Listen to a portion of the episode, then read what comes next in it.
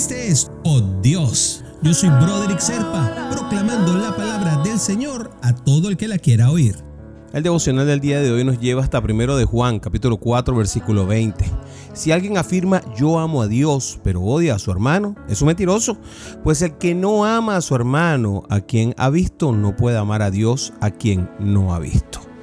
Aquí hay varias cosas que son importantes resaltar. Lo primero es la certeza la certeza. Si tú no puedes querer a algo que tienes enfrente o a alguien que tienes enfrente de la manera como te lo pidió el propio Jesús cuando dijo amaos los unos a los otros.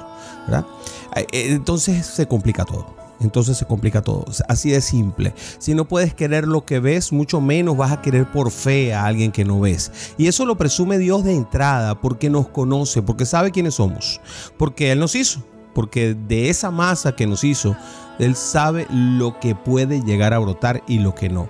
Y se da cuenta el Señor y nos lo dice en esta oportunidad por intermedio de Juan, que no, no existe una manera de que si tú no quieres, y no eh, proteges, si no defiendes, si no respetas lo que tienes de frente, entonces mucho menos.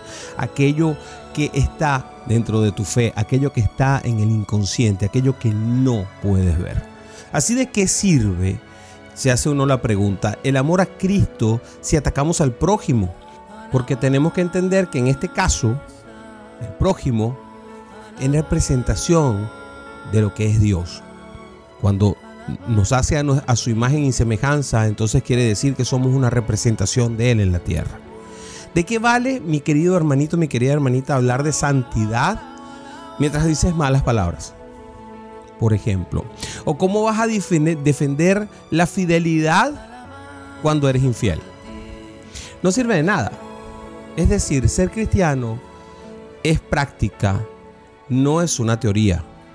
Hay una canción que dice, Cristo es verbo, porque verbo quiere decir hacer cosas, eh, elaborar cosas. Un verbo es poner en funcionamiento algo, mientras que el sustantivo, que es la teoría, simplemente es el nombre.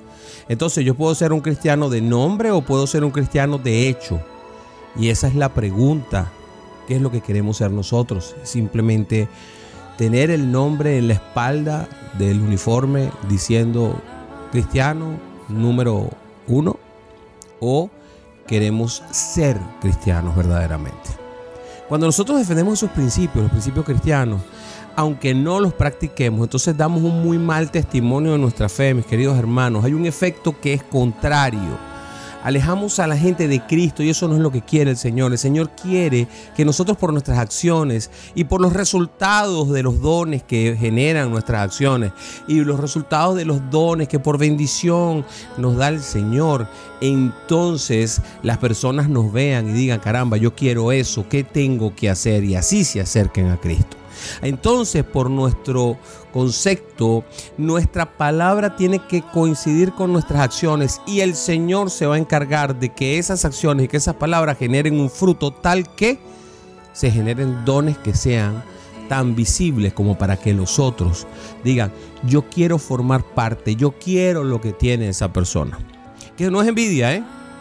Querer acercarse a Dios y entender que nos acercamos a Dios y obtenemos cosas no es envidia. Así que acuérdate, amar a Dios y al prójimo son principios básicos de nuestra fe que debemos practicar todos los días. Es decir, ser cristiano tanto en palabra como en hecho. ¿Qué tal si oramos por eso? Señor Padre, quiero pedirte que me abras el corazón, Señor. Que me ayudes, Padre, a parecerme más a Cristo en ese mandamiento importantísimo que nos dejó, que lo engloba todo, que es amados los unos a los otros. Permíteme entender que debo amar, Señor. Pon a, a un lado mis sentimientos de carne cada vez que quiera expresarme con un hermano para poder ser el ejemplo y acercarlos hasta tu iglesia. En el nombre de Jesús te oramos. Amén, amén y amén.